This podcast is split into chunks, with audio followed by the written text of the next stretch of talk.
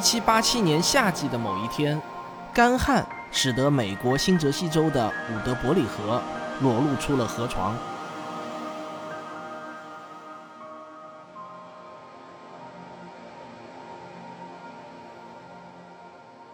人们来到河床上，发现了一块很奇怪的石头，它与我们常见的被河水冲刷过的鹅卵石完全不同。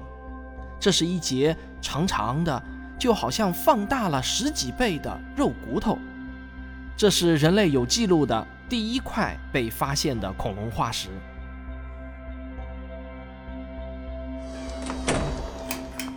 啊！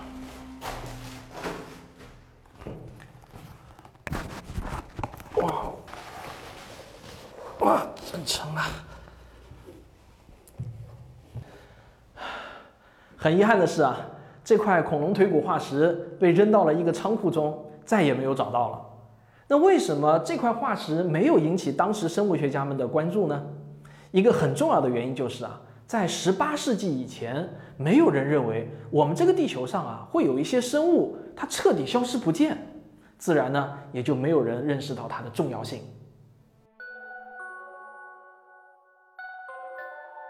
但是从十八世纪开始，在美洲大陆上陆续发现了一系列巨兽的化石，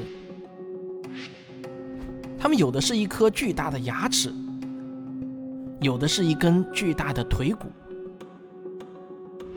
这些化石就被送到了当时科学的中心——欧洲。在法国巴黎的国家自然历史博物馆，有一位历史上最杰出的生物学家之一——居维叶。他研究了从世界各地送过来的各种奇奇怪怪的动物化石后，得出了一个惊人的结论，至少在当时来说，绝对是惊世骇俗的。这个结论就是，物种会灭绝，而且还不是一个孤立事件，而是广泛存在于地球历史上的事件。从此，在生物学圈子中就诞生了一个新概念——物种灭绝。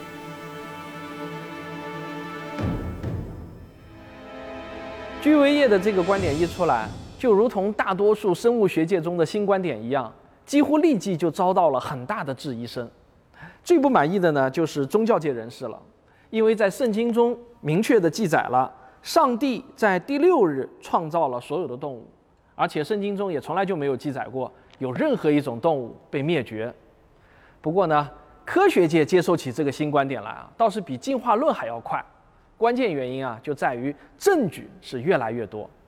到了一八一二年，居维叶就几乎凭着自己的一己之力啊，在几乎是杂乱无章的那么多的化石中，就整理出了大约四十九种已经灭绝的脊椎动物。不久之后，无数恐龙化石的发现，使得科学家没有人再怀疑。在远古的地球上，生存着许多我们从未见过的生物。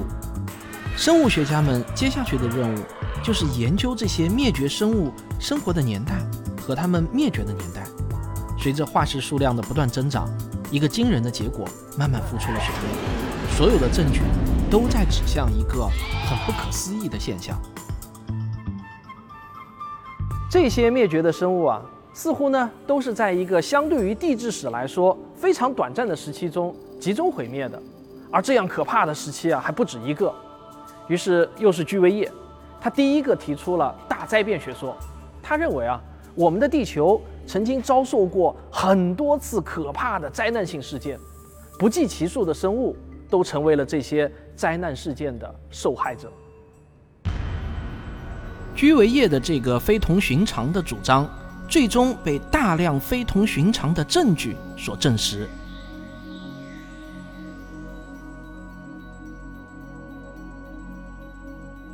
在地球的历史上，肯定是不止一次遇到过一些可怕的事情。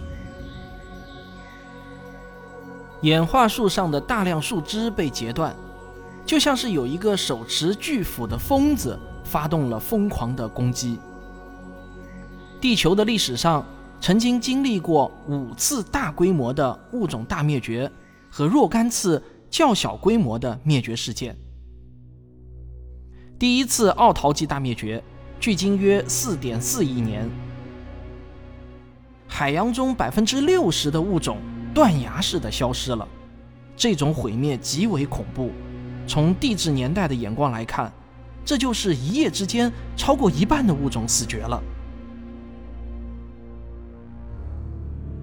第二次泥盆纪大灭绝，距今约三点六五亿年。这次更惨，海洋中百分之七十的物种惨遭灭绝。第三次二叠纪大灭绝，距今约二点五亿年。这是地球历史上的至暗时刻，灭绝的惨烈程度堪称世界末日。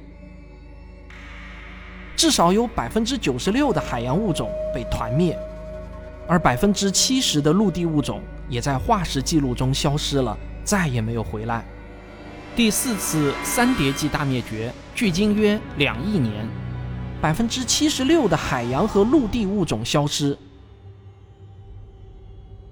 第五次白垩纪大灭绝，距今约六千六百万年，包括恐龙在内的百分之八十的物种彻底消失了。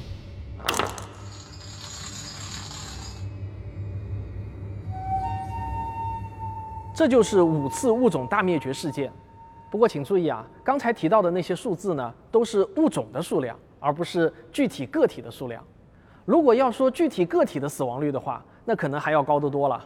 在那个时期，能够幸存下来的物种啊，那都跟中了彩票差不多。它们的延续多亏了几只受到惊吓、奄奄一息的幸存者。我猜呢，你可能跟我一样好奇，这五次物种大灭绝事件的原因到底是什么呢？在那些时期，我们的地球到底遭受了一些什么样的恐怖事件呢？很遗憾，一直到今天，我们仍然没有完全搞明白。这依然还是一个世界未解之谜。我们现在唯一能回答的是，距离现在最近的一次大灭绝，也就是六千六百万年前的白垩纪大灭绝事件，有一个元凶，那就是一颗直径超过十公里的小行星撞在了今天墨西哥的尤卡坦半岛上。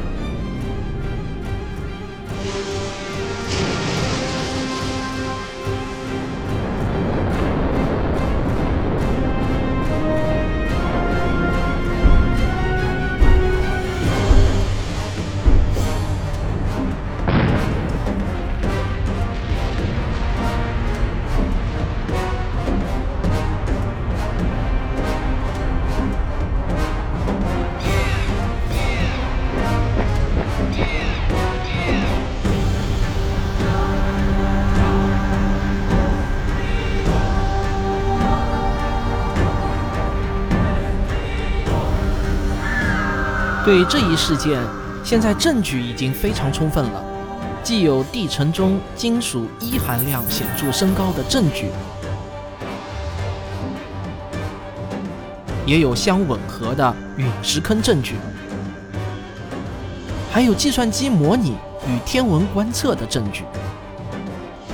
但我们也只能肯定，小行星撞地球对第五次灭绝事件起到了关键作用。而不能肯定这是唯一的原因。我们已经在地球上发现了数以千计的陨石坑，虽说六千六百万年前的这次撞击很可能是规模最大的一次，但这种撞击是否足以造成物种大灭绝呢？我们并不能十分肯定。至于另外四次物种大灭绝的原因啊，我们就更加不知道了。为此呢，科学家们提出的假说。那是多如牛毛啊！即便是去掉那些明显不靠谱的原因，有关灭绝的理论，那还是要比大大小小的灭绝事件的数量的总和还要多。至少有二十多个罪犯，被认为是元凶，或者呢，他们是主要的帮凶。这些原因包括啊，全球变暖、全球变冷、海平面变化、海水氧含量骤减、海床甲烷气大量泄出、小行星撞击、超新星爆发。超级飓风、巨型火山喷发，以及灾难性的伽马射线暴、太阳耀斑爆发等等，所有的这些假说给我留下的印象都一样，那就是海量的猜测加上微量的证据。前三次大型的灭绝事件似乎呢与全球变冷有关，但是更进一步的细节，包括它们发生的是快还是慢，就没有共识了。比如说第三次泥盆纪大灭绝事件，它的跨度到底是几千年呢，还是仅仅几百年，甚至几年？这些啊，科学家们都为此呢是争论不休。实际上，我觉得比到底是什么原因灭光了当时地球上百分之八十的物种更大的谜团是啊，那 剩下的百分之二十的物种到底是怎么幸存下来的呢？令科学家们感到困惑的是。在最近一次白垩纪大灭绝中，为什么对于恐龙来说是灭顶之灾，但其他一些爬行动物，比如蛇和鳄鱼，却能逃过一劫呢？我们现在知道，有一种恐龙幸存了下来，成为了今天的鸟类，但它又是怎么幸存下来的呢？这也是一个谜。同样的事情也发生在海洋中。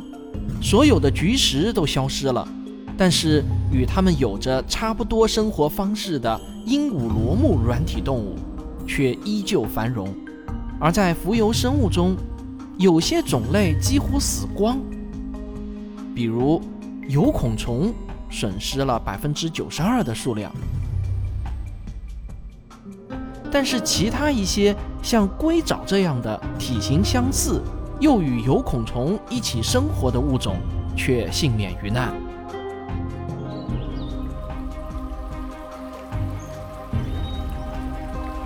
所有的这些现象之间啊，都有着非常多的难以解释的矛盾之处。如果说在事件发生后的数日之内，我们的这个世界满是又黑又呛的烟雾，那么那些昆虫是怎么活下来的呢？如果说啊，像甲虫这样子的昆虫，它还能依靠木头或者周边的这些东西给活下来，但是像蜜蜂这样的昆虫，它们又是怎么活下来的呢？它们需要阳光和花粉啊。所有的这些现象都有着非常多的矛盾之处，对于生物学家们来说都是巨大的谜团。最难以理解的恐怕是海洋中的珊瑚居然没有被灭光。要知道，珊瑚是最娇气的。海水的温度、酸碱度一点点的变化，都会导致珊瑚的大面积死亡。但是，珊瑚居然在那次撞击事件中幸存了下来，这真的是一件怪事儿。现在的情况是啊，我们对物种灭绝事件的细节了解的越多，那么谜团也就越多，这就激发了更多科学家的参与。令科学家们感到无比震惊的是啊，在研究那些遥远的灭绝事件的过程中。他们惊讶地发现，我们现在就处在第六次物种大灭绝的断崖时刻。这个发现啊，要多惊人就有多惊人。那么，这到底又是怎么一回事呢？哎，咱们下集接着说。